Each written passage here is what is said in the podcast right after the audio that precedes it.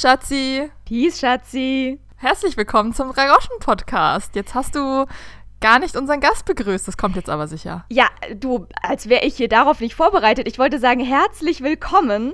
Und zwar nicht nur an euch da draußen, sondern natürlich auch herzlich willkommen an Lilith, unseren heutigen Gast. Ja, schön, dass du da bist, Lilith. Hi. Lass ich jetzt klatschen. Juhu, juhu, Gast. Ja, yeah. wir, wir, freuen uns riesig. Wir haben dich ja auch letzte Woche in der Folge schon ein wenig angekündigt, beziehungsweise eher noch als Special Guest. Wir haben dich noch nicht genannt und jetzt bist du da. Das ist sehr, sehr schön, dass du dir die Zeit genommen hast, heute bei uns zu sein. Wir haben auch gerade schon sämtliche technische Hürden einmal ausgelotet, also aufgewärmt sind wir jetzt definitiv und wir hoffen jetzt einfach mal für uns alle, dass unsere Technikkonstruktion durchhält die nächste Stunde. Mal gucken. Das klappt schon. Ja, Lilith, liebe Grüße nach Dresden. Wie geht's dir heute Morgen? Ja, sehr schön. Ich habe gerade auch schon gemeint, es lag so ein bisschen Schnee Schneedecke, so mini minimal draußen. Das ist doch auf jeden Fall ganz nett so in der Vorweihnachtszeit. Da hast du absolut recht. Schön, dass du es auch schon genannt hast. Es ist ja eigentlich jetzt, was heißt eigentlich? Es ist Advent seit wenigen Tagen. Und genau deswegen dachten wir uns, wir machen mal so was richtig schön nicht adventliches, jetzt so zum Einstieg in diese Vorweihnachtszeit und unterhalten uns einfach mal, wo alle anderen bestimmt jetzt schon anfangen, Plätzchen zu backen und Weihnachtslieder zu hören und äh, Weihnachtsgeschenke einzukaufen. Wobei, kann ich ja direkt nochmal kurz in die Runde werfen. Habt ihr denn schon alle eure Weihnachtsgeschenke? Geschenke. Laura, das ist voll das Angebertum, wenn du das jetzt jedem unter die Nase reibst, dass du schon alle hast. Mhm. Natürlich. Meine Frage zielt nur darauf. Wie sieht's bei dir aus, Lilith? Ja, also äh, ich meine, so ein paar kleinere zu Freunden, da ist so ein Sammelsurium an Geschenken, die ich noch so ein bisschen zuordnen muss, was zu wem am besten passt. Aber für die Family habe ich auf jeden Fall schon ein, ähm, ja, alle Geschenke mit nach Hause gebracht, weil ich Weihnachten gar nicht zu Hause sein werde und deshalb haben die alles schon in den Keller gestellt bekommen. Also da bin ich top vorbereitet. Wow, da bist du wirklich sogar noch früher dran. Ja, tatsächlich, bei mir ist es auch so, ich habe gestern final die letzten Weihnachtsgeschenke besorgt und auch hergestellt. Jetzt müssen sie nur noch verpackt werden und teilweise verschickt. Und Jojo grinst einfach nur vor sich hin und denkt sich, was habt ihr für Probleme? Bis äh, ich, ich bin Team 24. Dezember reicht noch lange. Aber sowas von. Also ich habe schon wirklich so drei Stunden vor Bescherung mein Geschenk für Laura gekauft. Ähm, aber Lauras Geschenk habe ich in der Tat schon. Ja. Ach schön. Nee, mir geht es meistens so, dass ich irgendwann sei es Februar oder Oktober, irgendwann im Jahr die Ideen so in mich hineinströmen und ich dann bis Weihnachten eher fünf Geschenkideen für eine Person habe und bis dahin habe ich irgendwas davon auf jeden Fall schon besorgt und dann ist das auch eigentlich abgehakt soweit. Okay, ich brauche irgendwie sechs Weihnachtsgeschenke und äh, je nachdem bin ich da unkreativ. Also manchmal fällt mir was Gutes ein und manchmal so richtig gar nicht. Und dann, äh, ja, wird's spannend. Dann kriegt Laura eine Tasse. Mir geht's eigentlich eher wie dir, Lilith, dass ich eigentlich auch das ganze Jahr über immer ständig schon Sachen sehe, die ich unbedingt verschenken möchte und dann an bestimmte Menschen denke, die sich darüber freuen würden. Und dann, wenn es dann endlich auf Weihnachten zugeht, dann kann ich da auch endlich zuschlagen. Und sonst kann ich ja nicht jede Woche irgendwie wieder Geschenke neu kaufen. Und an Weihnachten kann ich dann alle meine Ideen wenigstens irgendwie irgendwie ausleben. So Leute, aber wir wollen ja hier nicht die ganze Zeit nur über Weihnachtsgeschenke reden. Ich dachte, du wolltest nicht über Weihnachten gerade gesagt reden. habe, wir reden nicht über Weihnachten. Und natürlich fragen sich jetzt bestimmt alle, warum haben wir ausgerechnet Lilith heute als Gast bei uns, als Gästin bei uns eingeladen? Und ich sage mal so, wie es ist. Also ich kenne Lilith aus Potsdam, wo ich ja noch bis vor kurzem am Theater gearbeitet habe und Lilith auch bis quasi fast vor kurzem, sprich bis vor ein bisschen mehr als einem Jahr, auch noch zeitweilig studiert hat und da auch am Theater engagiert war. Wie genau, da kommen wir gleich noch dazu. Und ich hatte sie schon mal eingeladen, sie war sogar schon mal meine Gästin in einer Talkshow, die sich mit einem Hörspiel beschäftigt hat, das Lilith ja, selber geschrieben und auch produziert hat. Zu dem Hörspiel kommen wir auch gleich noch dazu. Übrigens auch eine große Tradition bei uns im Podcast, äh, ständig irgendwelche Pins zu setzen, auf die wir definitiv gleich oder auch weniger gleich noch zurückgreifen werden, was uns dann auch immer mehr oder weniger gut gelingt. Was ich aber eigentlich erzählen möchte, die eigentliche Kuriosität an der Sache ist, dass ich damals schon in der Talkshow, das war im Februar, Werbung gemacht habe für das Bühnenstück, das Lilith aus diesem Hörspiel kreieren möchte oder jetzt auch schon, das werden wir dich gleich fragen, auch kreiert hat. Das hätte damals im Juni stattfinden sollen, wenn ich mich richtig erinnere. Habe ich damals schon Werbung für gemacht. Dann war es aber leider so, dass diese Werbung dann doch ins Leere lief, weil wir wissen aus bekannten Gründen es dann irgendwie zu, die Welt sich ein bisschen anders gedreht hat als vorhergesehen. Ja, ist da ein bisschen was passiert. Da ist ein bisschen was dazwischen gekommen und dementsprechend konnte diese Vorstellung dann nicht so stattfinden oder hat überhaupt jemals was stattgefunden im Juni? Oder ist, ihr habt das gar nicht erst dann in Angriff genommen, ne? Irgendwie, also quasi die, die, die Vorstellungen. Ja, also es war dann schon absehbar, dass das Konzept so in der Form leider nicht umsetzbar ist. Also ich habe Theater gemacht über den Sommer hinweg, vielleicht kommen wir da auch nochmal drauf zurück, ja. aber nicht mit diesem Stück leider. Ja, ich verstehe. So hattest du es mir ja dann auch irgendwie gesagt, dass das leider doch nicht klappt und hast dich dann aber jetzt, äh, wann war das? Irgendwie im Spätsommer oder so wiedergemeldet und gemeint, hey, nächster Anlauf im Januar ist äh, jetzt ein neuer Termin und da möchte ich jetzt aber dann mal wirklich final dieses Hörspiel, worüber wir ja schon berichtet haben und diese Talkshow hatten, auf die Bühne bringen. Und wie sieht's denn aus? Wollen wir da nochmal was zu machen? Und dann habe ich gemeint, ja, du, warum nicht? Komm doch zu uns in den Podcast. Dann reden wir da einfach nochmal drüber und machen, ich mache auch nochmal Werbung für dich und dein Hörspiel, beziehungsweise dann eben die Bühnenfassung, die Vorstellung, die Live-Performance. Ja, und was soll ich sagen? Es ist ähm, weiterhin sind da Dinge, die äh, permanent dazwischen kommen und irgendwie da sind und nicht mehr rausgehen aus diesem dazwischen. Und ähm, das weiß ich aber noch nicht ganz genau. Liebe Lilith, wie ist denn der Stand der Dinge für deine Produktion im Januar. Habt ihr schon jetzt überhaupt irgendwas geprobt und wie sieht's aus? Könnt ihr irgendwas machen in irgendeiner Form oder ist das jetzt auch wie im Juni auf die längere Bank geschoben? Ja, tatsächlich äh, sieht's momentan auch wieder nicht so gut aus für das Stück gerade weil es eben auch eine gewisse ja, Anspannung hervorruft und von einer gewissen Nähe lebt. Wir haben jetzt eher andere Projekte vorgezogen, bei denen man auch mit Abstand proben kann oder online proben und vielleicht auch irgendwie mit kleinen Filmchen oder ähnlichem oder auch Hörspielformaten nochmal was ins Netz packen kann, damit es eben Corona-konform alles soweit möglich ist.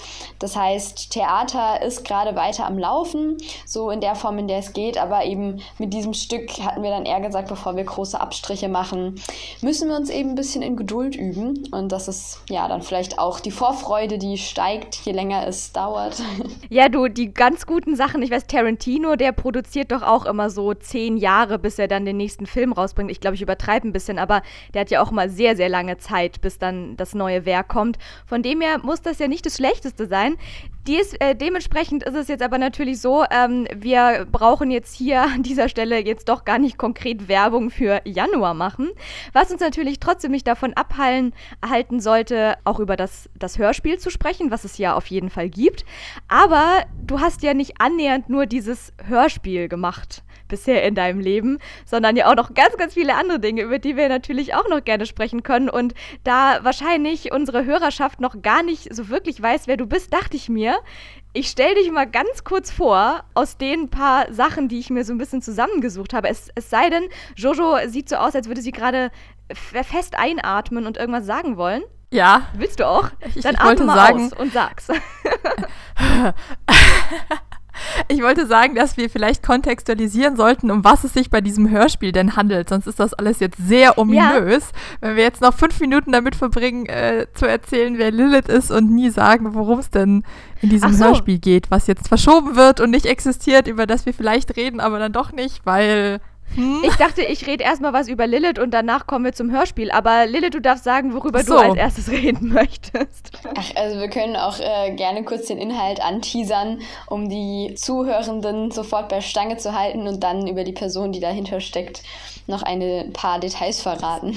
Siehst du, Laura, dramaturgischer Faden, da wäre er. Halt die Spannung. Ja, das ist doch gut. Ich, äh, die, wie sagt man, der, die Gästin ist die Königin, dementsprechend folgen wir dem natürlich. Also, was ich tatsächlich erstmal zu dem Hörspiel sage, beziehungsweise ich sehr witzig finde, ist, dass wir quasi gerade über ein Hörspiel reden, was aber, äh, was sich tatsächlich inhaltlich mit Figuren aus einer Gedenkstätte, also sprich einem musealen ähm, Institut irgendwie so beschäftigt. Dann geht es aber in dem Hörspiel auch nochmal darum, dass eine Gruppe von Studierenden ein Filmprojekt, also einen Film produzieren möchte mit diesen Figuren aus diesem Museum. Und das machst du auch noch zum Bühnenstück. Und jetzt reden wir auch noch im Podcast darüber. Also mehr Medien kann man auf einen Schlag ja gar nicht abdecken, finde ich. Das Medienception. Genau. Jojo, ähm, du bist ja diejenige, die quasi am unbedarftesten ist, was dieses Hörspiel betrifft. Ich habe mich jetzt auch schon irgendwie ausführlicher damit beschäftigt und würde mich wahrscheinlich ordentlich verzetteln, wenn ich jetzt anfange, wie der Inhalt ist. Weil du wir, ähm, ich weiß nicht, ob es schon jemandem aufgefallen ist, aber im Kurzhalten bin ich ja ja nicht ganz so talentiert. Deswegen dachte ich mir, vielleicht magst du, weil du kannst es ja so gut, du kannst ja so richtig schön Dinge prägnant einfach so auf den Punkt bringen. Vielleicht ähm, magst du einfach mal kurz mhm. sagen, was, was so dein Eindruck war von dem Hörspiel. Ja, das ist jetzt eine spannende Sache, ne? weil ich habe das jetzt einmal gehört und äh, fasse das dann jetzt zusammen bei zwei Leuten, die da wesentlich mehr Ahnung von haben als ich. Ja, es, ich weiß gar nicht, wie ich es beschreiben soll. Es ist quasi ein episodisches Darstellen dieses Prozesses. Die Zeitlinie ist auch nicht ganz linear, also es wird immer so aus verschiedenen Perspektiven um dieses Projekt herum werden Sachen beschrieben und wie Personen, wie die einzelnen Personen sich damit auseinandersetzen oder und aber immer nur so kleine Einblicke in das, was mit ihnen passiert, ähm, was dann dem Zuhörer sehr viel Interpretationsfreiraum lässt, worum es geht. Ähm, ich weiß nicht, Lilith hatte das ja schon angeteasert, oder ich weiß nicht, Laura hatte es gerade gesagt. Es geht um ein Filmprojekt, das über die Personen in einer Gedenkstätte gemacht werden soll. Und äh, da ist quasi ein Improvisationsfilm, wie jeder nur eine Rolle, einen Menschen vorgestellt bekommt und daraus improvisieren muss. Und es setzt sich eben damit auseinander, wie sich der Mensch, wie sich die Schauspieler damit identifizieren und was mit denen passiert während dieser Identifikation. Das war so meine Interpretation der Sache. Voll cool. Also du hast eigentlich sehr philosophisch gerade so ein bisschen die Metaebene zusammengefasst, würde ich so sagen. Und ich meine, um jetzt nochmal diese okay. ominöse Gedenkstätte so in den ähm, Kontext mit reinzubringen. Ich weiß es ja nicht leider, wie sie sich ganz aufbaut. Ja, also jetzt wird es natürlich mal kurz wirklich so richtig unweihnachtlich. Und zwar handelt es sich bei dieser Gedenkstätte um die Gedenkstätte in der Lindenstraße 5455 in Potsdam, was ein ehemaliges Stasi-Untersuchungsgefängnis war natürlich, also quasi Stasi-Untersuchungsgefängnis logischerweise während der äh, DDR-Zeit. Davor war es aber auch noch kurz nach dem Zweiten Weltkrieg vom KGB in Benutzung und davor, während des NS-Regimes, war es tatsächlich auch, ja, wurde es von den Nazis verwendet, auch als, als Ort, wo äh, sowas wie Zwangssterilisationen und so weiter durchgeführt wurden. Also alles, was im Sinne der Euthanasie war. Also ein Ort. Also so ein richtig, richtiger Ort mit richtig guten Vibes würde ich sagen. Absolut, so äh, Good Vibes äh, Always Ort. Und da stellt sich natürlich für mich als allererstes die Frage, Lilith, wie bist du, wie bist du überhaupt auf diesen Ort gekommen und wie bist du dann den nächsten Schritt gegangen und hast dir gedacht, auch darüber mache ich jetzt mal auf jeden Fall ein Hörspiel? Ja, also ich bin 2018 nach Potsdam gezogen und habe dann dort meinen Mathe-Vorkurs des Studiums sehr fleißig genutzt, um mir Potsdam anzugucken. Und ich gehe da immer dann gerne in irgendwelche Touristenstände und hole mir Flyer und gucke an, was es überall gibt und wo man denn überall hinlaufen kann. Und entsprechend stand dann auch die Gedenkstätte in der Lindenstraße auf meiner To-Do-Liste, was ich dann in Potsdam gerne erleben möchte.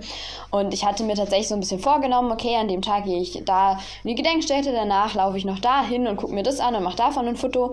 Letztendlich war ich dann den ganzen Tag in dieser Gedenkstätte, weil es sehr, sehr beeindruckend war und unheimlich viele Geschichten dort ja zwischen diesen Wänden auch stecken und in diesem Innenhof lauern und fand es dann sehr beeindruckend, was dort alles an Geschichte geschehen ist. Und ich selbst schreibe, seit ich acht Jahre alt bin, in verschiedensten Formaten und freue mich immer, neue Sachen auszuprobieren. Ich hatte vorher eben schon Erfahrungen mit Büchern, Kurzgeschichten, Filmen, auch so ein bisschen Theater, Stücke zu schreiben und so Audiobeiträge mehr so für in Richtung Radio, mehr journalistisch geprägt.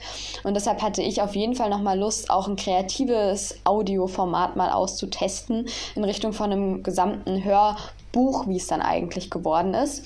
Und mit dieser ganz allgemein losen Idee, ein Hörbuch zu produzieren über irgendwas mal, über irgendwas Fiktives, die hat mich dann da so in der Gedenkstätte nochmal erwischt Und danach habe ich dann gleich, als ich abends zu Hause war, eine E-Mail geschrieben an die Gedenkstätte und ihnen so ein bisschen meine Idee unterbreitet. Und so ist das Ganze dann ins Rollen gekommen. Also ist es wirklich entstanden in Zusammenarbeit auch mit der Gedenkstätte? Genau, also ich hatte mich dann an die gewandt und erstmal so allgemein um Erlaubnis gebeten, ob denn na, das möglich ist, dass ich die jetzt auch nenne. Also ich hätte ja auch über eine fiktive Gedenkstätte in Anführungszeichen schreiben können und mhm. die nur als Beispiel mir dann vor Augen halten können. Aber die Personen vor Ort waren dann auch sehr kooperativ. Ich durfte dann auch in deren Bibliothek stöbern und vor Ort habe ich dann mal so ein paar Arbeitstage eingelegt, wo ich wirklich die Bibliotheksreihen durchgegangen bin, mir Bücher rausgezogen, Zitate abgeschrieben habe etc., was auch unheimlich spannend war und nochmal eine ganz andere Perspektive auch geliefert hat. Und entsprechend habe ich dann vor allem mit der Gedenkstätte so ein bisschen darüber auch gesprochen, wie können wir das Ganze aufziehen, lassen sich vielleicht Audiospuren auch in die Gedenkstätte mit einbauen, aber auch ähm, so ein paar Mal um Rat gefragt in Richtung, wie porträtiere ich denn die Person? Also wir hatten es jetzt ja schon so ein bisschen auf der Metaebene angesprochen. Es geht wirklich darum, dass diese Schau oder dass diese Studierendengruppe Rollen vergibt, an Schauspieler und diese Schauspieler sich dann in diese Charaktere hineinversetzen müssen. Also es gibt dann beispielsweise einen Wächter, während ähm, der sozusagen unter der Stasi hier als, als Wächter in diesem Gefängnis arbeitet es gibt aber auch Gefangene, also dann Schauspieler, die sich in diese Gefangenenrolle mit einbringen müssen, die unter anderem wegen Flucht oder anderem hier dann gefangen sind. Und hier war auch so ein bisschen die Überlegung, nehme ich mir wirklich eins zu eins eine Person vor und sage, okay, der so und so, der im Jahr so und so hier drin war, der ist jetzt exakt diese Person beim Hörspiel. Mhm. Wo ich mich dann letztendlich auch dagegen entschieden habe. Zum einen ist es schwierig, gerade bei Personen, die noch leben, müsste man dann natürlich erstmal grundlegend anfragen und schauen, inwiefern kann man das darstellen und auch hundertprozentig die Geschichte irgendwie rüberbringen, was in so einem fiktiven, hundertminütigen Format natürlich auch immer zu kurz kommt. Und zum anderen, gerade auch bei Personen, die jetzt nicht mehr am Leben sind, dann irgendwie nochmal die Nachkommen damit zu konfrontieren, ist natürlich auch alles sehr schwierig. Und eben vor allem, da ich mir den Anspruch gesetzt habe, jetzt niemandem hier, wenn es ja viele Rollen gibt, die in 100 Minuten irgendwie alle gerecht zu porträtieren und dann auch ja die sprechen zu lassen in dieser Schauspielrolle, habe ich sie dann mich dagegen entschieden, die eins zu eins zu übernehmen, sondern habe eher spannende Rollen so ein bisschen kondensiert aus den Charakteren, die in der Gedenkstätte auch vorgestellt wurden. Und es war eben so zum Beispiel ein Punkt, wo ich dann mal mit denen ins Gespräch gegangen bin und sie gefragt habe, was sie denn so dazu meinen, weil sie ja sehr viel Erfahrung auch im Umgang mit den Nachkommen etc. haben. Okay, total spannend. Dann hast du ja, ähm, dann hast du ja quasi deinen Prozess in dem Hörspiel mitverarbeitet. Genau, das wollte ich nämlich gerade auch sagen, weil es gibt ja tatsächlich in dem Hörspiel diesen äh, den Haupt Charakter würde ich es jetzt fast nennen, eigentlich den Protagonisten Daryl, der neu an die Uni Potsdam kommt und dort dann auch äh, diesem Filmclub beitritt und da dann super, super engagiert ist und da auch schnell irgendwie so die Verantwortung übernimmt und dann auch auf diese Gedenkstätte stößt. Und witzigerweise, wie du auch gerade erzählt hast, äh, wird in dem Hörspiel auch berichtet, dass er eigentlich dann nur so kurz vormittags hingehen möchte und dann will er danach eigentlich noch Mittag essen und dann seine Freikarte fürs Barberini einlösen und bleibt dann aber doch den kompletten Tag und äh, in dieser Gedenkstätte hängen und vergisst alles um sich herum und ist dann da sehr, sehr, sehr, ja, einfach engagiert und ähm, hat da so das absolute Ziel, das eben in ein Filmprojekt umzusetzen, so wie du äh, quasi dann das in ein Hörspiel umgesetzt hast. Da stellen wir natürlich jetzt mal die absolut ähm, investigative, innovative Frage, wie viel von dieser Hauptfigur ist quasi, steckt auch in dir drin, beziehungsweise beziehungsweise umgekehrt, äh, wie viel von dir steckt auch in dieser Hauptfigur?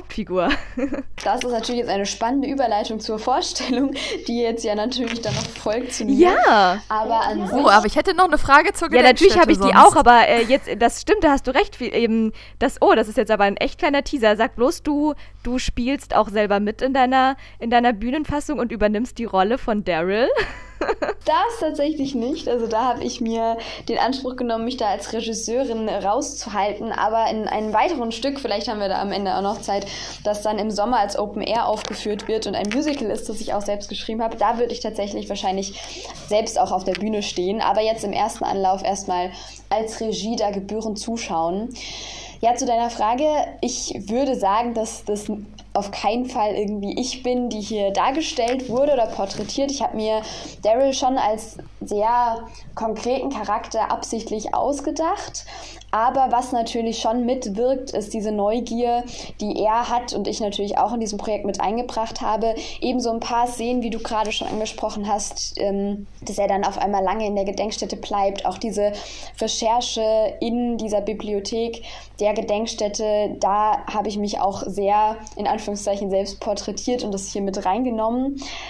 Also von daher würde ich sagen, anderer Charakter mit anderen Hintergründen und anderer Vorgeschichte, aber diese Neugier, dieses Arbeiten an diesem fiktiven Projekt ist da auf jeden Fall mit eingeflossen. Und ich muss auch sagen, also ich kann diesen Daryl auch sehr, sehr gut nachvollziehen, so in seiner Motivation, denn ich finde, das ist sowohl auch, ähm, sowohl bei deinem Hörspiel als auch bei der Gedenkstätte das absolut Bemerkenswerte, dass da eben nicht nur irgendwie geschichtliche Fakten berichtet werden oder irgendwelche Situationen, sondern dass man halt wirklich so wahnsinnig genau genau mitgehen kann mit, mit den Figuren und den Menschen, die dort auch in der Gedenkstätte waren. Also hauptsächlich natürlich Häftlinge, aber gerade in deinem Hörspiel wird ja auch, tritt auch ein, ein Richter auf quasi, der damals zur NS-Zeit, wie er selber sagt, also beziehungsweise er wird ja dann angeklagt, dass er da Urteile vollstreckt hat, dass Menschen zwangssterilisiert wurden oder ähnliches.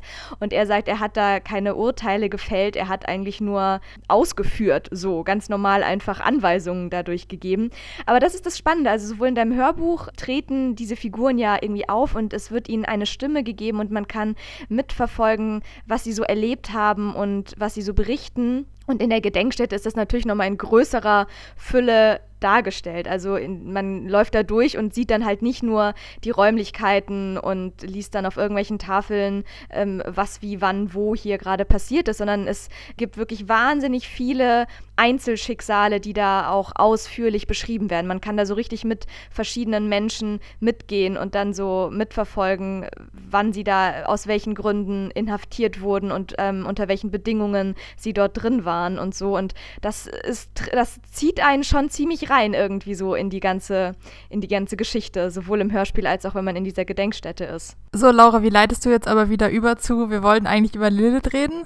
Ja, absolut. Ich möchte aber tatsächlich jetzt, so wie die Gedenkstätte ja schon so etabliert haben, möchte ich wirklich eine kurze Sache erzählen. Also, weil wir reden ja auch nicht umsonst drüber. Wir wollen natürlich auch gerne darauf aufmerksam machen. Es ist wirklich ein sehr, sehr spannender und vor allem auch wichtiger Ort irgendwie so, an dem jüngste, eigentlich wirklich jüngste Geschichte dokumentiert ist.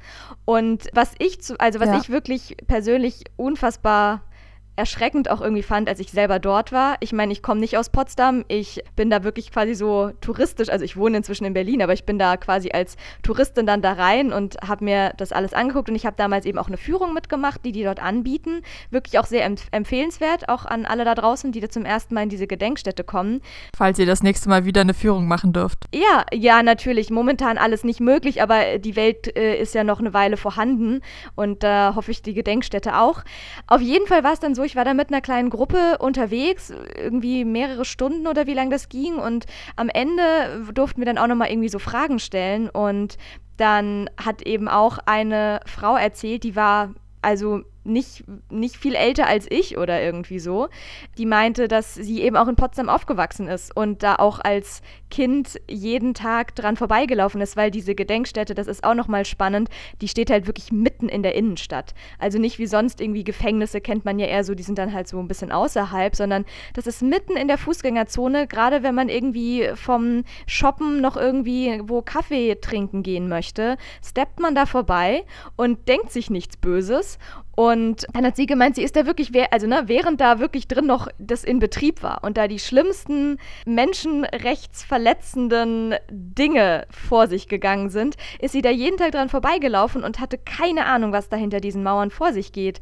Und dann haben wir sie auch gefragt, was sie denn dachte, was da irgendwie so dahinter los ist. Und dann meinte sie, naja, man hat sich halt irgendwie so gesagt, das ist irgendwie so eine Art Polizeirevier oder so. Und das fand ich halt auch nochmal so doppelt krass, ne? wenn man sich einfach bewusst macht, und das ist jetzt kein Einzelbeispiel, was alles irgendwie für krasse, schlimme Sachen irgendwie passieren an bestimmten Orten, so aus, äh, ne, systematisch äh, vom Regime ausgeführt und dass das dann sogar, ne, ohne dass man irgendwie annähernd davon was mitbekommt, irgendwie so passiert. Und ich meine, das ist ja klar, die DDR gibt es jetzt nicht mehr oder dieses Gefängnis gibt es nicht mehr, aber trotzdem gibt es ja solche Systeme im Rest der Welt immer noch zu Genüge, wo Menschen unterdrückt werden und da krasse Menschenrechtsverletzungen stattfinden. Und das fand ich halt irgendwie so bemerkenswert, dass das so in die Stadt integriert war, aber es keiner mitgekriegt hat. Ja, dass man sich damit nicht auseinandergesetzt. Was ich halt für eine Frage hätte, Lilith, ich weiß nicht, wie ihr dieses, habt ihr dieses Hörbuch denn auch aufgeführt? Also irgendwie szenisch gelesen oder so?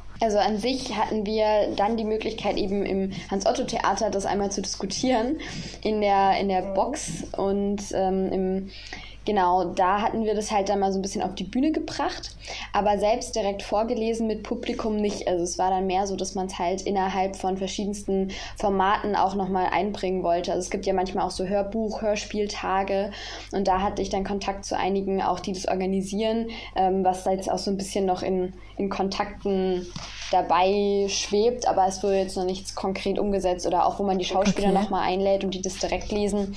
Das geschah bisher noch nicht weil ich dachte mir halt, das wäre schon, es wäre schon, es wäre sehr interessant und ähm, ja, es müsste man natürlich dann irgendwie ethisch abwägen, das auch in dieser Gedenkstätte selber äh, szenisch zu lesen.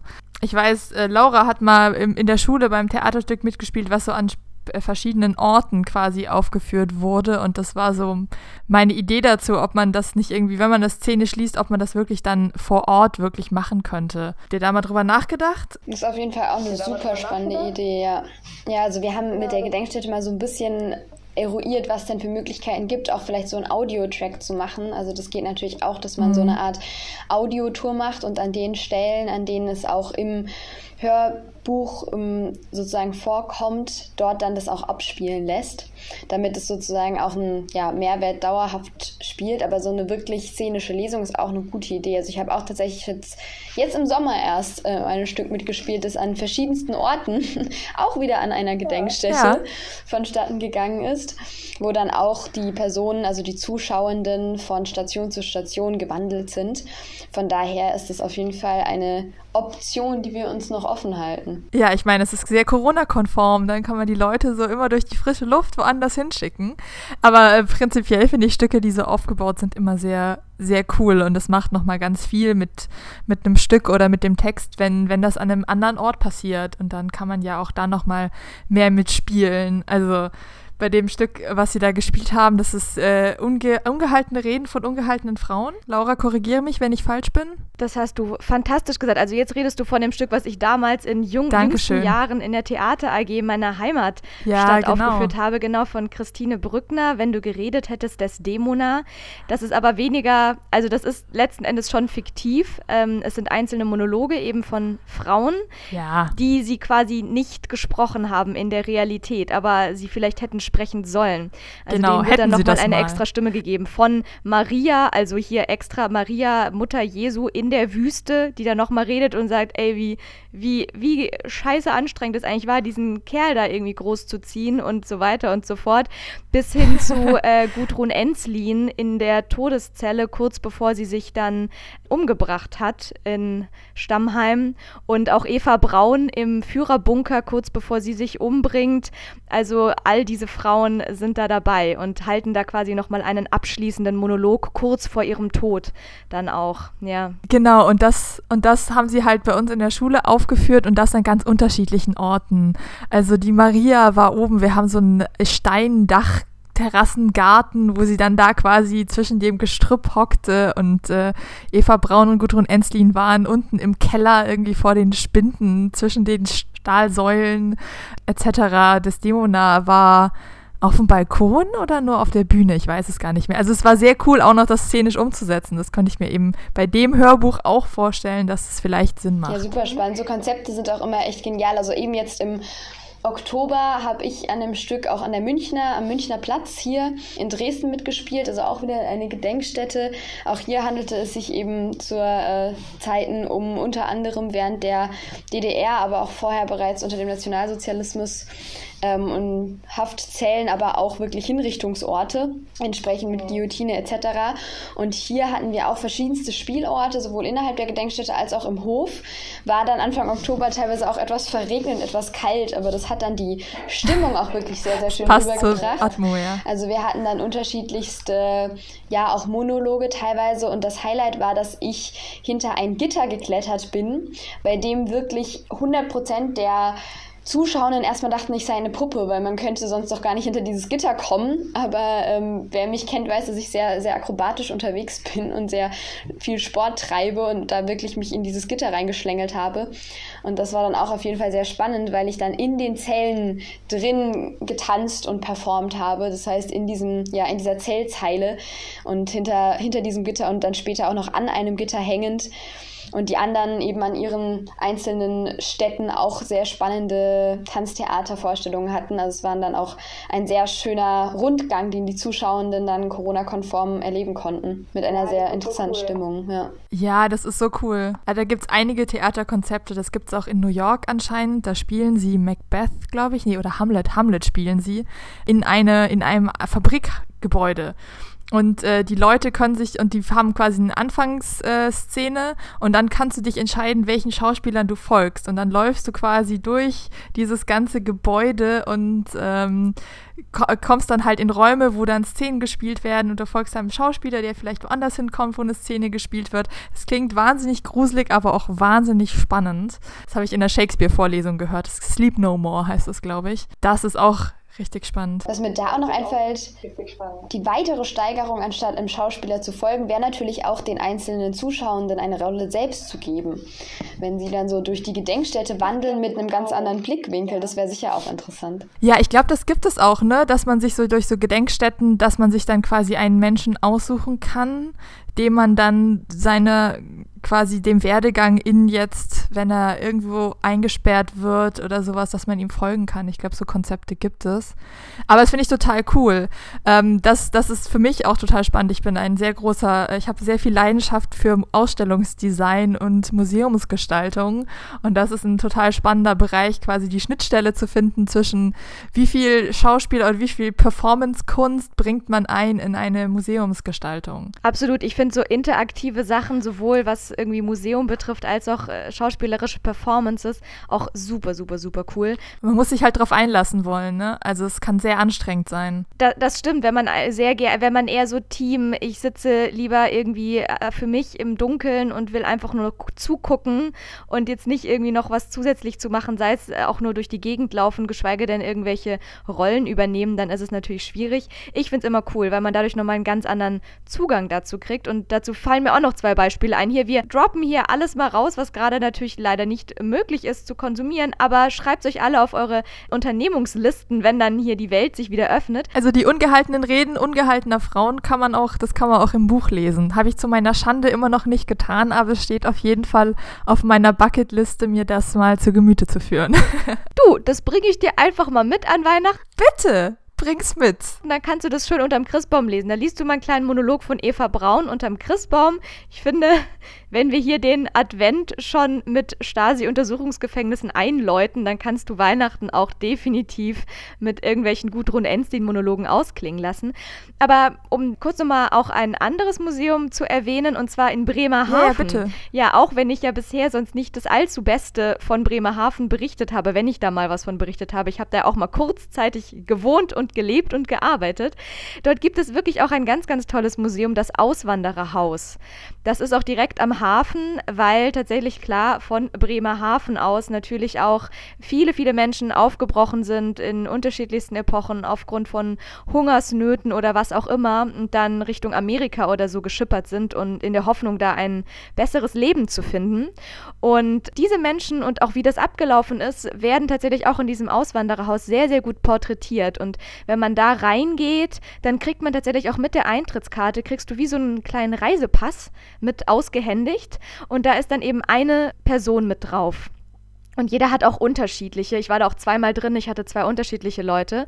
Und dann kann man eben an dieser Person durch das ganze Museum gehen, weil ansonsten würde man, glaube ich, echt da wochenlang verbringen und hätte sich noch gar nicht alles anschauen können. Und so hat man dann wenigstens so einen kleinen Faden, an den man sich entlanghangeln kann und kann dann echt die, das Schicksal dieser einen Person mitverfolgen, die quasi von Bremerhaven aus ausgewandert ist. Von wie sie am Hafen gestartet sind, was die Beweggründe waren, wie, wie die Schifffahrt war, wie sie dort angekommen sind, was dann irgendwie alles, äh, wie sie dort aufgenommen wurden, wo sie hin wollten.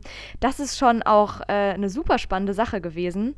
Und zur Theaterperformance ist mir auch noch eine Sache eingefallen. Und zwar, das war eigentlich äh, das erste revolutionäre Stück, was sie quasi zu Beginn jetzt der ganzen äh, Shutdown-Pandemie-Phase im Frühling noch am Theater gemacht haben. Und zwar war das ein quasi Autokino fürs Theater. Also auch nochmal Extended Version von Wir laufen irgendwo durchs Museum, wo man ja trotzdem noch Kontakt miteinander hat. Wir fahren durchs Museum. Ja, und zwar nicht Museum, sondern das war quasi ein Theaterstück, also auch so ein an verschiedenen Stationen aufgeführtes Theaterstück, was in einer Tiefgarage stattgefunden hat.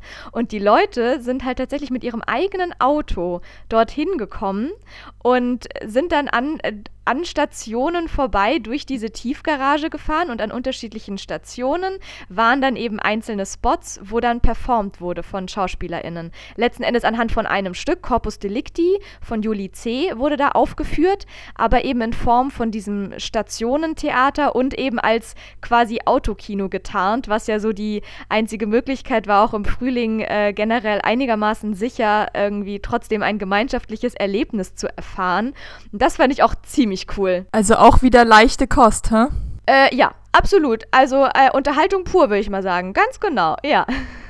Sehr spannend auf jeden Fall. Also Bremerhaven würde ich, da wird mir schon der heiße Tipp von meinen Eltern gegeben, aber ich habe es selbst leider noch nicht geschafft, aber die waren auch sehr begeistert und haben geschwärmt. Aber gerade so mit dem Auto. Das, ja, ja, doch, das hatten sie mir auch schon erzählt. Also das, ähm, da steht auch auf jeden Fall auf meiner Liste. Und mit dem Auto, das klingt für mich so ein bisschen wie so eine Geisterbahn, nur mit eigenem ja. Gefährt. So mit dem man dann von Station zu Station fährt. Ja.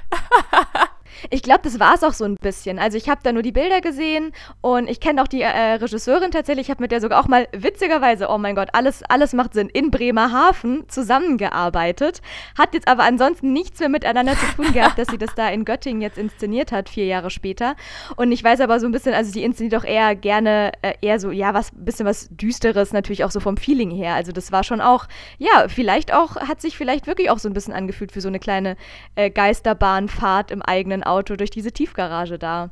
Also fand ich auch eine richtig coole Idee. Ich kann mir aber auch vorstellen, dass wenn du jetzt irgend, wenn du auch die, die beste Komödie in einer Tiefgarage inszenierst, dass das eine andere Konnotation kriegt. Also dass das trotzdem irgendwie traurig und trostlos und dann kann die witzigste Szene kann man ja trotzdem irgendwie mit dem richtigen Trigger zu einem, oh, das ist jetzt aber voll traurig und da steckt viel mehr dahinter irgendwie uminterpretieren. Also ich glaube, das, das kann, glaube ich, jedes Stück irgendwie etwas geisterbahnig machen.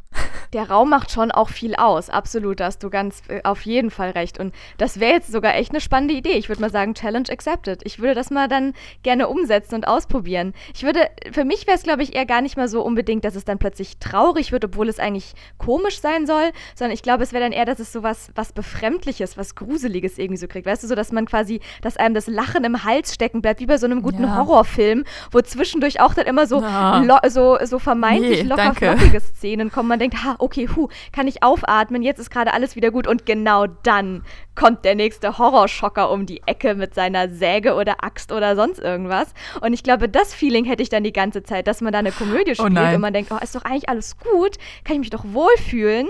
Aber man denkt die ganze Zeit, irgendwas kann hier doch nicht stimmen. Irgendwas ist doch da seltsam. Ja, sehr, sehr coole Idee. So, und jetzt haben wir ja doch schon irgendwie sehr viel über das Hörspiel und alles geredet. Und jetzt aber, Lilith, da du ja auch schon selber, hast du ja immer mal wieder so lockerflockig nebenher erwähnt, was du nicht auch schon da und da und da alles irgendwie schon geschrieben und aufgeführt und performt und sonst was hast. Und dazu kann ich nur sagen, das ist nicht mal annähernd all das, was du schon so gemacht hast. Und jetzt möchte ich doch mal gerne ein bisschen erzählen, was ich irgendwie so wahnsinnig faszinierend finde. Und zwar, äh, um allen jetzt Lilith doch mal irgendwie noch näher zu bringen, als ihr es eh schon in der letzten halben Stunde bekommen habt. Ähm, Lilith, du bist Jahrgang 1999, wenn ich das mal so erwähnen darf. Und auch wenn ich ja ansonsten große Verfechterin davon bin, dass Jahreszahlen und das Alter ist doch alles nicht so wichtig, aber trotzdem möchte ich hiermit mal erwähnen, du bist Jahrgang 1999 und ich habe hier einen tabellarischen Lebenslauf von dir, den ich äh, damals, als wir uns im Februar auf die Talkshow vorbereitet haben, von dir recherchiert habe. Der nennt sich sogar Tabellarischer Lebenslauf 2020 kurz. Dieser tabellarische Lebenslauf von Lilith ist vier Seiten lang. Das fand ich schon sehr bemerkenswert. Und der ist von Februar. Wahrscheinlich ist er inzwischen nochmal um zwei Seiten erweitert worden. Das ist unfassbar. Also es ist ja auch eine Kunst, das kurz zu halten. Also da habe ich, äh, glaube ich, Verbesserungspotenzial. Gut, natürlich, aber trotzdem, da wird so unfassbar, also in jeder Zeile wird was Neues aufgeführt. Klar, letzten Endes fängt man dann irgendwann, je länger man lebt, an, da ein bisschen auszusieben, was ist mehr oder weniger noch relevant, aber trotzdem ist es einfach so viel, wie, glaube ich, andere in 50 Jahren nicht machen. Und natürlich werde ich den jetzt nicht in Gänze vortragen. Dazu ist unsere Zeit zu knapp, auch wenn natürlich jede einzelne Sache unfassbar spannend davon ist. Aber ich habe dich auch gestern, dachte ich mir, oh, ich bin noch mal ein bisschen investigativ unterwegs und habe dich einfach mal noch mal äh, gegoogelt und habe tatsächlich auch gefunden, dass du einen Eintrag bei Everybody Wiki hast. What? Ähm, das ist mir jetzt neu. Ja, das weißt du gar nicht? Nee, keine Ahnung. Ja, siehst du mal, wer, muss man sich mal immer mal wieder zwischendurch selber googeln. Ich weiß auch gar nicht, Jojo, Schatzi, weißt du, was Everybody Wiki ist? Nö. Also es ist so ein bisschen wie so eine Form von Wikipedia natürlich, aber es ist nicht Wikipedia, sondern irgendwas, irgendein Ableger davon oder so. Ähm, ich weiß nicht, vielleicht ist das de, die Version von Wikipedia, wo jeder mitmachen darf. Im Gegensatz zu Wikipedia, die sind ja, ja sehr streng, ob man relevant ist oder nicht. Äh, vielleicht kann man bei Everybody Wiki einfach jeden eintragen. Ich glaube, darauf zielt es hinaus. Der Name sagt es ja wahrscheinlich schon. Hier steht nämlich auch ganz oben: Welcome to Everybody Wiki. Log in or create an account to improve Watchlist or create an article like a company page or a bio. Okay, das heißt, da kannst du dich einfach wirklich einfach nur registrieren und dann kannst, darf jeder und jede. Dann bist du besser googlebar, ne? Also es ist. Äh Suchmaschinenoptimierung. Lilith hat einen Wiki-Eintrag, dann kannte sie auf ihrer Webseite darauf verlinken, dass sie einen Wiki-Eintrag hat. Ja, krass, aber ich frage mich immer, wer diese ganzen Sachen auch anlegt. Weil, also mir hat irgendwie auch im, im ersten Lockdown-Phase hat mir auch irgendjemand einen Streich gespielt und einen richtigen Wiki-Artikel ähm, irgendwie angefertigt, wo ich dann auch irgendwie darauf aufmerksam wurde über eine ehemalige Klassenkameradin, die meinte so, hä, was ist denn da für ein seitenlanger Wikipedia-Artikel über mich? Und also ich weiß noch nicht, wer jetzt dahinter steckte. Ich glaube auch, dass das irgendjemand einfach von meinem, ja, von meiner Webseite einfach alle Infos zusammengetragen hat und dann irgendwie ins Wiki gestellt. Und da ist erstmal so ein bisschen ein Shitstorm losgebrochen und ich dachte mir so, oh Gott, wer schreibt denn hier so einen riesen Wikipedia-Artikel von, weiß was ich, der Kindertheater AG, wo ich auch dachte, naja, also das habe ich jetzt wirklich in meinem Lebenslauf mal rausgestrichen, was dann damit drin stande. ähm, aber da hat Wikipedia auch diese Funktion, dass der dann gelöscht wird nach geraumer Zeit und ähm, ja, also den gibt es zum Glück nicht mehr, aber jetzt über dieses Everybody-Wiki, das scheint ja zumindest ein bisschen abgespeckt zu sein oder zumindest ein bisschen offener. Ja, krass, okay, das finde ich jetzt bemerkenswert, dass du gar nicht weißt, dass äh, du da einen Eintrag hast. Ich werde auch direkt gleich mal vorlesen, was da steht, aber erstmal finde ich super krass, dass du tatsächlich wohl auch kurzzeitig einen Wikipedia-Eintrag hattest und hast du jemals rausgefunden, wer das war, der den verfasst hat? Nee, leider nicht. Also wie gesagt, da ging dann halt auch erstmal so ein bisschen Shitstorm und so, naja, und hier ähm, Wikipedia muss man jetzt, wie gesagt, nicht von, von seiner Kindergartenerfahrung erzählen und nicht so, hm, okay, können wir den bitte da mal rausbekommen? Aber wie gesagt, er existiert nicht mehr. Mal gucken. Krass. Okay, das finde ich schon irgendwie ziemlich gruselig. Mal gucken, ob diese Person jemals auftaucht, die den Artikel geschrieben hat. Vielleicht ist es ja auch die gleiche, die hier deinen Everybody-Wiki-Eintrag geschrieben hat. Und ich lese mal nur vor, was ganz oben unter deinem Namen steht, weil das finde ich schon bemerkenswert genug. Und zwar, oh, da steht sogar, du heißt Lilith Nola Edith Dieringer. Das ist also quasi drei Vornamen und jeder ist schon mal außergewöhnlich für sich. Okay, bevor ich weiter vorlese, weißt du, wie deine Eltern auf diese Namen gekommen sind und wa warum und wieso und wie, was sie alle bedeuten? Ja, tatsächlich, also muss ich da sagen, habe ich natürlich super Glück, weil am eigenen Namen, da ist man ja noch nicht so Absolut. Aber ich bin äh, sehr Absolut. zufrieden. Also meine Eltern sind da, sind da auf jeden Fall sehr gute Namensauswählende gewesen. Also Edith kam tatsächlich durch meine Patentante, das ist glaube ich so die Short Story. Dann Lilith hat einen super spannenden Hintergrund, deswegen meine Eltern ihn aber nicht ausgewählt haben. Also sie haben einfach ein Buch gelesen und fanden den Namen schön und dann haben sie mir den halt gegeben so. Aber hinter Lilith ist ja wirklich so von erste Frau von Adam über Dämonen, Paktieren mit dem Teufel gibt es ja wirklich genau. sehr Genau, ich kenne nur die Dämonen. also da kann ich auch allen nur empfehlen, mal zu recherchieren. Ich habe tatsächlich irgendwann mit äh, 14 oder so dann auch ein dickes Buch über Lilith und die Hintergründe gelesen. Sehr spannend. Aber das wussten meine Eltern gar nicht so richtig, als sie mir den Namen gegeben haben, was da alles so dahinter steckt. Aber ich meine, so ein bisschen dickköpfig und starke Frau so, die sich nicht von, in dem Fall dann Adam unterdrücken hat lassen, würde ich tatsächlich, glaube ich, auch zustimmen. Genau, und Nola, glaube ich, war auch einfach ein, ein sehr schöner Name, den meine Eltern da auch noch mit versehen wollten. Und es ist natürlich auch nett, seinem Kind dann die Option zu lassen, also wenn man einfach mehrere Namen hat. Hier bitte, du kriegst drei von der Sorte, such dir einen aus, weil es dir zu blöd wird. Genau, ja, aber ich kenne tatsächlich Menschen, die haben auch vier. Also auch deutsche Personen, aber. Mhm. Ja, wir kennen da auch zwei, äh, die vier Vornamen haben. Definitiv. Und auch diese vier Vornamen sind jeder für sich schon außergewöhnlich genug. Genauso wie der restliche Eintrag, der da hinter deinem Namen steht. Und zwar steht da, du bist eine deutsche Studentin, Jungautorin und Aktivistin in den Bereichen Entwicklungszusammenarbeit und Klima. Du setzt dich für den, oder halt hier steht, sie setzt sich für den Erhalt der Natur, Generationengerechtigkeit, gegen weltweite Armut und Stigmatisierung psychisch Kranker ein. Würdest du dem allem zustimmen? Und wenn ja, meine Frage, wann schläfst du und isst du noch? Und hast du auch noch außerhalb dieser krassen Aktionen irgendeine Art Privatleben? Weil tatsächlich ist es einfach der Wahnsinn. Also da ist ja quasi, du, du rettest quasi die Welt. so, wie es hier steht.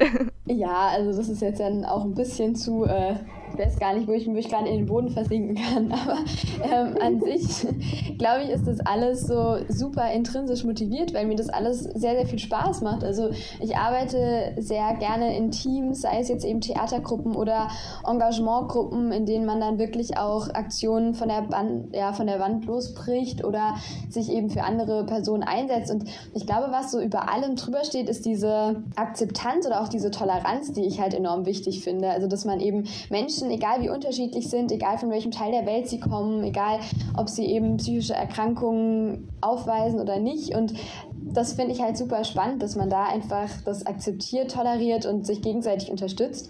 Und ich glaube, das treibt mich da auf jeden Fall voran, hier immer ja weiter auch aktiv zu sein und Dinge zu tun. Und will ja alle so ein bisschen dazu motivieren, das auch zu machen. Aber auf der anderen Seite, also ich bin tatsächlich jemand, der glücklicherweise mit relativ wenig Schlaf auskommt, aber das Leben macht auch eben so viel Freude und es gibt so viele tolle Sachen, die man erledigen kann. Und daher kommt, glaube ich, auch mein vielseitiges Engagement und da bin ich auch total dankbar, wie viele Möglichkeiten es ja auch gibt, in denen ich mich dann beteiligen kann und die ich dann auch umsetzen kann, sodass ich meine Ideen da ganz gut freien Lauf lassen, lassen kann. Also da, da muss ich auch so diese Dankbarkeit mal zurückgeben. Wow, also es klingt alles super, super cool und du bist ja auch tatsächlich wahnsinnig interdisziplinär quasi so aufgestellt, wie du auch schon gesagt hast. Jetzt haben wir sehr viel über quasi deine künstlerischen Aktivitäten gesprochen, wie du auch selber schon erwähnt hast, tatsächlich, das finde ich auch unfassbar bemerkenswert. Du hast mit neun Jahren schon dein erstes Buch verfasst und den Titel feiere ich sehr. Der heißt nämlich äh, Das Leben manchmal kompliziert, aber doch nicht immer. Trifft es, finde ich, ziemlich auf den Punkt. Und tatsächlich in den Jahren darauf hast du dann auch noch diverse Romane oder illustrierte Kurzgeschichtenbände rausgebracht. Also so viel zu deinen schriftstellerischen Tätigkeiten quasi. Und dann bist du natürlich sowohl als Autorin als auch als Redakteurin aktiv und setzt dich auch, wie wir gerade schon erwähnt haben, für ähm, unter anderem UNICEF und Amnesty International ein. Aber trotzdem studierst du nochmal was komplett anderes. Du bist jetzt nicht, du studierst ja jetzt nicht, obwohl du schon so viel geschrieben hast oder so kreatives Schreiben oder Dramaturgie oder sowas, sondern in Potsdam, wie du es ja auch schon kurz angeteasert hattest, warst du nach deinem Abitur ganz bewusst auch nur für ein ein Jahr, um dort Wirtschaftsmathematik, Wirtschaftsinformatik Informatik und Wirtschaftsrecht zu studieren, aber ganz bewusst quasi nur ein Jahr lang, um dich auf das vorzubereiten, oh um das als Vorstudium zu nutzen für das, was du jetzt eigentlich studierst. Und das ist IT Systems Engineering. Und da muss ich jetzt mal ganz konkret nachfragen. Ich kann, also was ist das überhaupt? Was macht man in diesem Studiengang? Ich kann damit leider so gar nichts anfangen. Ja, also wir müssen es einmal noch äh, kurz drehen. Also die, die Inhalte waren richtig. An sich habe ich tatsächlich auch im Frühstudium während der Schulzeit eben auch schon Wirtschaftsrecht etc. ein bisschen vorstudiert, äh, mir ein bisschen reingeschnuppert über auch dankenswerterweise ein Stipendium und habe dann in Potsdam schon IT Systems Engineering für ein Jahr studiert kann ich gleich nochmal drauf eingehen, was da die Inhalte sind. Also das war sozusagen dann mein Jahr und jetzt in Dresden studiere ich internationale Beziehungen. Auch beides vielleicht Erklärungs gar kein Problem, äh, erklärungswerte Studiengänge. Also IT Systems Engineering gibt es, jetzt muss ich aber auch gucken, dass ich dem Studiengang gerecht werde. Also es ist eigentlich eine Art Informatik, bei dem eben auch noch ein bisschen rechtliche und wirtschaftliche Themen mit drin sind und es auch relativ anwendungsbezogen ist. Und hatte mir eben damals überlegt, nach dem Abitur hatte ich eine Art Gap Year gemacht, war dort auch unter anderem sechs Monate als Englischlehrerin in China oder eben auch in Burkina Faso zur Entwicklungshilfe und habe einige Praktika gemacht gemacht. Und da war es dann so, dass ich mir danach überlegt habe, wo will ich jetzt nochmal intensiv Zeit ja, reinstecken. Und das war eben für mich dann so diese Informatik-IT-Schiene, weil für mich bewusst war, das ist eine sehr wichtige Materie, die egal in welchem Beruf, egal in welchem Feld in Zukunft auch eine Rolle spielen wird. Und fand es total genial, da am Hasso-Plattner-Institut Einblicke zu bekommen, viel, viel zu lernen, auch in Richtung, wie gehe ich an Probleme heran, Problemlösestrategien, was steckt eigentlich hinter der IT. Und habe dann währenddessen mich so ein bisschen in Deutschland umgeguckt, was ich dann eben im Bachelor letztendlich studieren möchte und bin da jetzt auf internationale Beziehungen gekommen in Dresden und bin hier auch super happy. Also es ist wieder eine Mischung. Man sieht, ich bin ein sehr äh, mischgeliebter Typ. Und da geht es vor allem jetzt um internationales Recht, also wir haben viel Völkerrecht, Europarecht, aber auch um Wirtschaft, also Volkswirtschaftslehre, auch verschiedenste Erklärungsansätze in unterschiedlichsten ja, Wirtschaftssystemen etc. Auch internationale Politik ist mit dabei und auch Sprachen. Das heißt, mal schauen, was dann letztendlich daraus wird, aber auch hier wieder die intrinsische Motivation. Es ist alles super, super spannend, was ich in diesen Studiengängen lernen kann und darf und bin da auf jeden Fall fleißig dabei, meinen Horizont noch so ein bisschen zu erweitern. Sehr cool. Ähm, alles sehr spannend. Ich glaube, ich konnte mit den meisten Sachen nichts anfangen. Aber äh, cool. Aber es klingt super cool und es klingt auch so, ne, es ist irgendwie so ein bisschen auch so das, was du dann auch, also wenn ich jetzt gerade an das Hörspiel denke, was da auch so mit einfließt, ne? Also irgendwie, es ist quasi der künstlerische Output, aber inhaltlich beschäftigst du dich ja auch damit, auch sehr politischen Themen. Ja, in jedem Fall. Also ich denke, dass ich könnte 24 Stunden schreiben, wenn ich die Zeit dafür hätte, weil eben sehr viele Dinge, die man ja dann auch erlebt, dann auch irgendwie Einfluss finden können und irgendwie ja, mit kondensiert werden oder mit inbegriffen sind ähm, in, in Sachen, die man dann irgendwie kreativ umsetzt, auf jeden Fall. Sehr, sehr, sehr cool. Und ja, tatsächlich habe ich auch ein bisschen auf deiner Website, denn du hast natürlich auch noch eine eigene Website, über die du hoffentlich volle Gewalt hast und nicht irgendwelche Wiki-Einträge, die irgendwer anders über dich macht. Da habe ich auch ein bisschen gestöbert. Es ist natürlich unermesslich. Es ist eine riesige Pralinenschachtel, die sich da einem quasi eröffnet an unterschiedlichsten Projekten, die alle eins spannender als das andere sind. Aber ich dachte mir, zum Abschluss picke ich mir da noch eins raus, weil wir ja auch gerade jetzt hier noch einen kleinen Musiknerd mit am Start haben. Und ich weiß, dass Schatzi auch noch, was das Hörspiel betrifft, eine kleine musikalische Frage hat. Aber da jetzt, um mal die äh, perfekte äh, Meerschweinchen-Überleitung zu machen, habe ich herausgefunden auf deiner Website, dass du vor ein, ein Vierteljahren, steht dort, wann immer diese eineinviertel Jahre beginnen, ah ja, im, von jetzt November an zurückgezählt wohl, hast du bei einem Projekt teilgenommen, wo ihr das Fußball-Oratorium von Moritz Eggert aufgeführt habt. Und im Titel steht irgendwas von Blechdosen bis hin zu 32. Rhythmen. Was verbirgt sich dahinter? Das klingt sehr spannend. Ja, also auch wieder so eine total schöne Möglichkeit, äh, weil ich einfach schon immer mein ganzes Leben lang musiziere, auch verschiedenste Instrumente spiele und mich da auch immer sehr gerne ausprobiere. Und auch so eine kleine Combo jetzt hier in Dresden habe, was super viel Spaß macht. Aber tatsächlich war das Fußballauditorium eine deutlich größere Combo und ich bin in der Studienstiftung des Deutschen Volkes und dort gibt es immer einmal im Jahr, jetzt ähm, Corona-bedingt ein bisschen online, aber sehr abgespeckt, aber normalerweise gibt es einmal im Jahr eine Musikakademie und hier kommen dann wirklich aus ganz Deutschland geförderte, aber auch Alumni zusammen. Wir sind ein buntes Sammelsurium aus Menschen, die freizeitmäßig Musik machen, oder auch welche, die studieren und professionell machen. Und wir haben dann dort eben von Moritz Eckert das Fußballauditorium aufgeführt mit einem riesigen Chor und eben auch einem großen Orchester.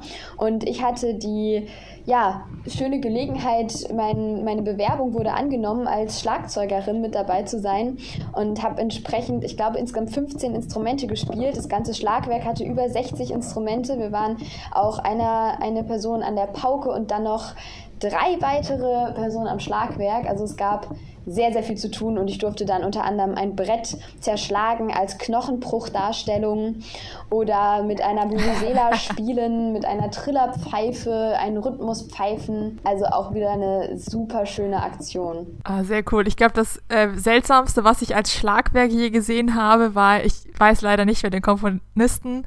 Es war am Tag der Acht Brücken, ist immer am 1. Mai, machen die neue Musik in Köln. Der Eintritt ist frei in der Philharmonie. Und da gab es ein Stück, da hatte der ähm, einfach nur ein Silberblech mit einem Teeservice drauf und dann äh, war anscheinend der Cue, dass er dieses Silbertablett umkippen sollte, damit das alles runterfällt und zerbricht. Uh, ist auch eine spannende Geräuschkulisse auf jeden Fall. Ja, ja, es war äh, spannend und dann hat er auf diesem Silberblech weiter rumgetrommelt und so. Das war, glaube ich, das Seltsamste an äh, Schlagwerk, was ich je gesehen habe, wo ich mir auch denke, es muss doch Spaß machen. Da stehst du da und wartest nur drauf, das irgendwie auf den Boden zu scheppern.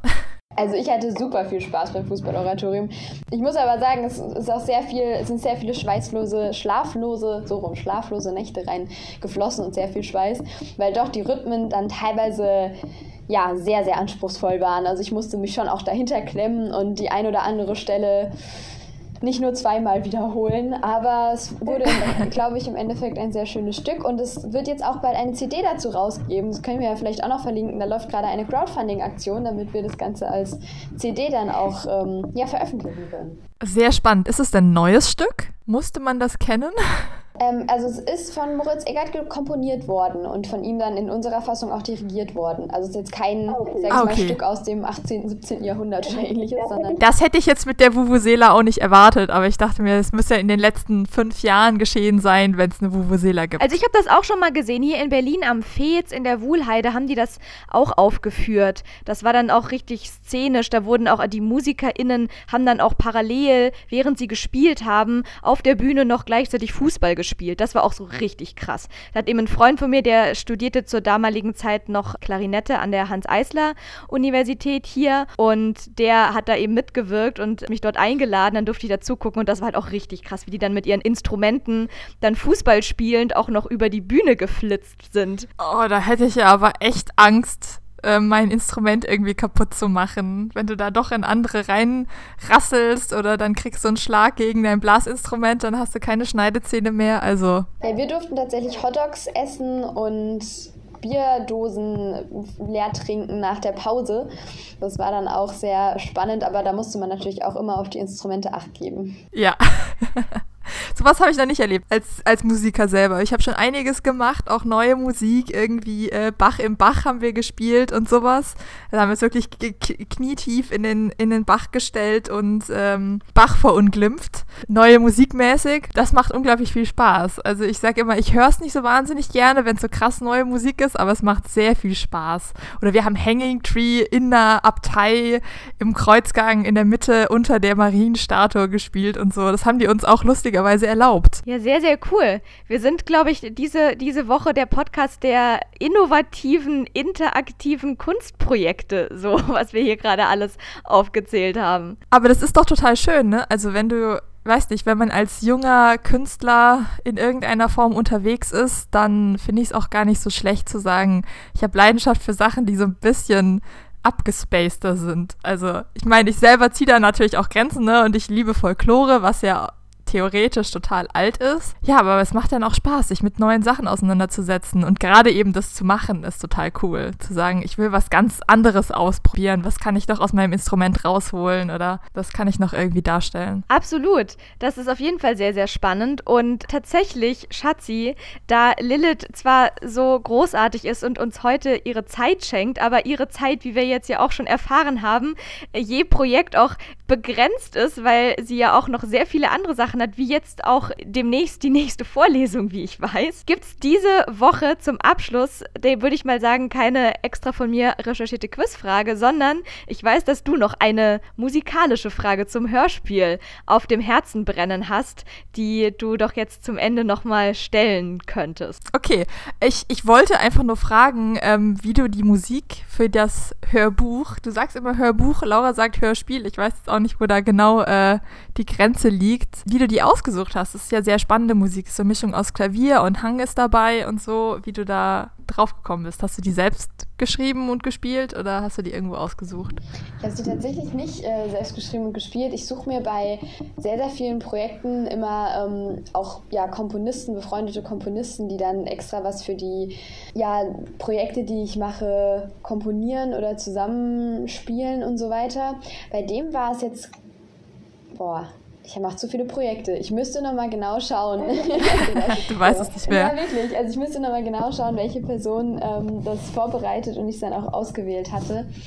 Genau, aber normalerweise ist es auch ganz spannend. Also auch bei Kurzfilmen, die ich dann hatte, wird dann immer hin und her geschrieben und man ja, überlegt dann sehr viel, welche Tonspuren, welche Atmosphäre darüber gebracht werden soll. Ja. ja, genau, weil das ist für mich, also wenn ich irgendwie dann Filme oder sowas schneide, immer äh, total schwierig, Musik auszuwählen. Ich kann mich dann so schlecht entscheiden. Ja, was ich, was ich will und was dann das Richtige ist. Und natürlich, dann weiß man irgendwie, was man, was man für ein Gefühl rüberbringen möchte. Und dann habe ich leider keine Komponistenfreunde, die ich mal schnell fragen könnte. Das heißt, ich muss mir dann immer sowas suchen, was ich verwenden kann. Und das das gestaltet sich dann manchmal als schwieriger, als es sein müsste, wenn man sagt, ich will, dass es sich so anfühlt und dann findet man nichts, was sich so anfühlt. Ja, ja. Aber im nächsten Projekt will ich auf jeden Fall auch was Eigenkomponiertes mit, mit reinnehmen. Ich hatte das tatsächlich während der Schulzeit mal, da haben wir so einen Faust in ein paar Minuten zusammengefasst, da habe ich dann Klavierlieder eingespielt und die dafür verwendet. War dann keine oh, selbst cool. Klavierspiele, aber zumindest selbst gespielte und inszenierte Klavierstücke. Aber beim nächsten steht es auf jeden Fall auf dem Plan, das dann alles aus eigener Handschrift mal ist. Genau. Sehr cool. Dann wird es noch beeindruckender. Sehr cool, das klingt super spannend. Das heißt, als nächstes kommt sogar auch jetzt noch was Komponiertes von dir. Aber weißt du schon, für welches Projekt es ist? Oder ist das quasi noch etwas, was halt als Wunsch so aussteht von dir? Ach ja, ich habe immer viel im Hinterkopf, was dann irgendwann umgesetzt wird. Aber tatsächlich als nächstes auch mit Musik steht an im Sommer ein Open-Air-Musical, bei dem nicht ich nur die Musik geschrieben habe, sondern Text und Musik gemeinsam entstanden sind. Auch mit einer befreundeten Musikgruppe aus meiner Heimat, also aus der Nähe von Karlsruhe.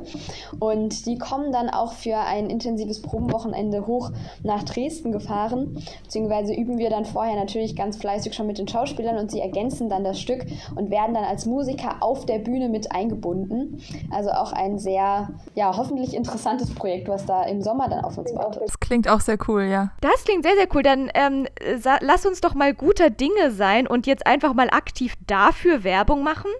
Das wird also quasi im Sommer dann stattfinden. Hast du schon einen Titel dafür oder ein genaueres, konkreteres Datum oder ist es erstmal so Sommer 2021 angedacht? Ja, also das Stück heißt Seven Seas und es gibt auch schon Aufführungsdaten, die ich gerne noch raussuche, sodass wir sie vielleicht unter dem Podcast dazu packen können. Ich äh, müsste jetzt lügen, wenn ich genau den Juni-Termin, glaube ich, ist das, äh, anteasern würde, aber das liefern wir noch nach. Aber Seven Seas können sich schon mal alle ja, frei halten und dann sind wir alle gespannt. Sehr, sehr cool, auf jeden Fall. Ich wollte noch fragen, als Service für unsere lieben Hörer, jetzt haben wir uns so lange über und breit über dieses Hörbuch unterhalten, ob es das denn irgendwo zu hören gibt oder ähm, ja, ob es das frei zur Verfügung gibt, ob wir es irgendwie zur Verfügung stellen dürfen und was da, wie es das so aussieht, damit wir jetzt nicht nur darüber geredet haben, sondern dass sie das auch erleben können. Ja, auf jeden Fall. Also es ist in der Soundcloud und wir können das super, super gerne verlinken. Für alle einhörbar. Ja, sehr gerne. sehr gut. Das klingt doch richtig cool. Dann haben wir jetzt ja doch noch unsere Werbeambitionen umgesetzt bekommen und haben sowohl jetzt schon mal angeteasert ähm, Seven Seas im kommenden Jahr 2021 im Juni. Die genauen Daten werden wir euch dann noch zukommen lassen über die Plattform unseres Vertrauens und natürlich auch das Hörspiel, das wir jetzt ja hoffentlich euch auch ein bisschen schmackhaft machen konnten. Wenn ihr auch mal zwischendurch so ein bisschen anti-adventsmäßig unterwegs sein wollt, dann hört da auf jeden Fall rein. Sehr, sehr, sehr empfehlenswert. Und dann geht auch natürlich im Anschluss noch in die Gedenkstätte. Und ja, die, die ähm, Crowdfunding-Kampagne werden wir definitiv dann auch nochmal verlinken, dass wir hier einmal kompletten Rundumschlag gemacht haben. Ja, die Kultur, also gerade in den Zeiten ist das doch auch legitimiert. Ich finde auch jetzt irgendwie hier die äh, quasi Dauerwerbesendung für die Kultur können wir uns auch diese Woche einmal definitiv gönnen. Jetzt, wo der Lockdown nochmal verlängert wurde, machen wir ab sofort einfach Dauerwerbung für die Kulturbranche. Das ist auch schön, wenn man in so einem Format dann drüber reden kann. Das ist doch auch eine Art von Kultur. Absolut. Ja, das mache ich auch total gerne. Laura ist da manchmal ein bisschen abgeneigt, dass es zu arg kulturig wird.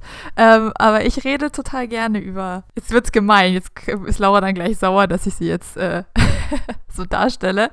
Ja, vor allem, was ist denn hier Kultur? Die Backstreet Boys sind auch Kultur. Aber da kommen wir vielleicht zu, zum, zum krönenden Abschluss, wo wir jetzt gerade auch noch bei der Musik waren. Und zwar ähm, hat Schatzi mir gestern tatsächlich noch einen Link von, was war es, Classic FM zugeschickt. Und zwar haben die die gleiche Frage gestellt, die ich hier im Podcast vor wenigen Wochen ja. auch schon gestellt habe.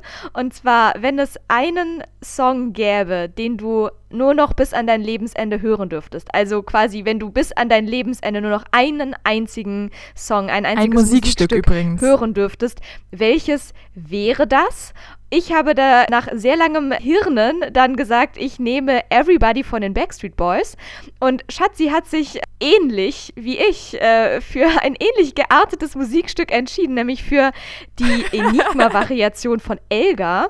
Und die ist tatsächlich auch unter den Top 5 gelandet bei Classic FM, als dort diese Frage gestellt und ausgewertet wurde. Also Schatzi ist quasi repräsentativ für Classic FM und ganz, ganz spontan und intuitiv stelle ich dir diese Frage jetzt zum krönenden Abschluss auch noch. Lilith, wenn du ein einziges Musikstück nur noch bis an den Rest deines Lebens hören dürftest, wüsstest du, welch, für welches du dich entscheiden würdest? Sehr, sehr schwierig. Also ich kenne diese Fragen auch mit, welches Essen würdest du essen, wenn du nur noch das essen könntest dein restliches Leben lang? Welche Person, mit welcher Person würdest du dich einschließen, wenn es für deinen Rest des Lebens wäre? Das ist natürlich immer sehr schwierig, gerade bei Musik, weil ja doch die Musik sich dann so ein bisschen aushört mit der Zeit. Also es gibt Stücke, die sind unheimlich schön, aber so den ganzen Tag sie anzuhören, ah, dann vielleicht doch schwierig. Ähm, es gibt, es gibt so viele schöne, schöne Musikwerke, aber ich glaube, weil es meine allererste Sonate war, die ich wirklich von vorne bis Ende gesamt durchgespielt habe mit allen vier Teilen, würde ich sagen, Sonate von Beethoven in F-Moll. Das ähm, könnte ich mir, glaube ich, eine ganze wow. Zeit lang anhören. so ein bisschen Nostalgie noch mit drin schwebend. So ganz spontan jetzt gesagt. Ja, aus dem Bauch heraus ist ja auch immer die beste Antwort. Und ich sehe schon Schatzis Grinsen, die sich bestimmt auch darüber freut, dass du dich auf die Seite der KlassikerInnen geschlagen hast. ja, das ist einfach ein bisschen mehr zu holen, so auch trotzdem drüber nachreflektieren, als Everybody ist. Das ist doch auch schön, also.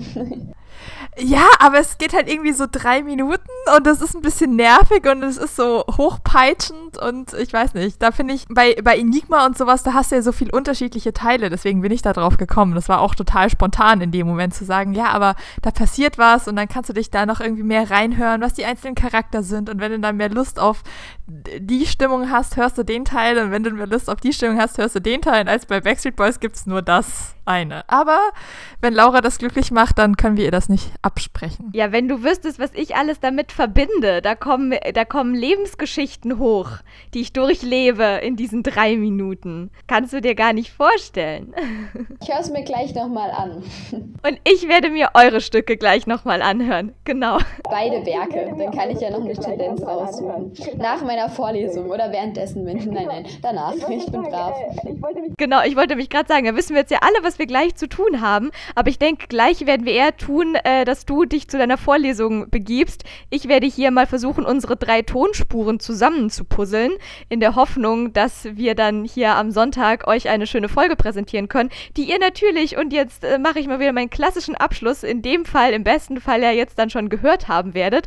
Trotzdem hoffe ich sehr, dass es euch gefallen hat, dass ihr was davon mitnehmen konntet. Und ich sage wirklich traditionell Shutout an unsere heutige Gästin. Liebe Lilith, es war mir ein großes Fest, ein inneres Konfetti streuen und Zuckerwatte essen, dass du bei uns warst. Vielen, vielen Dank. Vielen lieben Dank euch für die interessanten Themen. Ja, finde ich auch. Vielen Dank, Lilith, dass du da warst. Es hat mir sehr viel Spaß gemacht. Und äh, für alle Hörer da draußen, wir hören uns nächste Woche.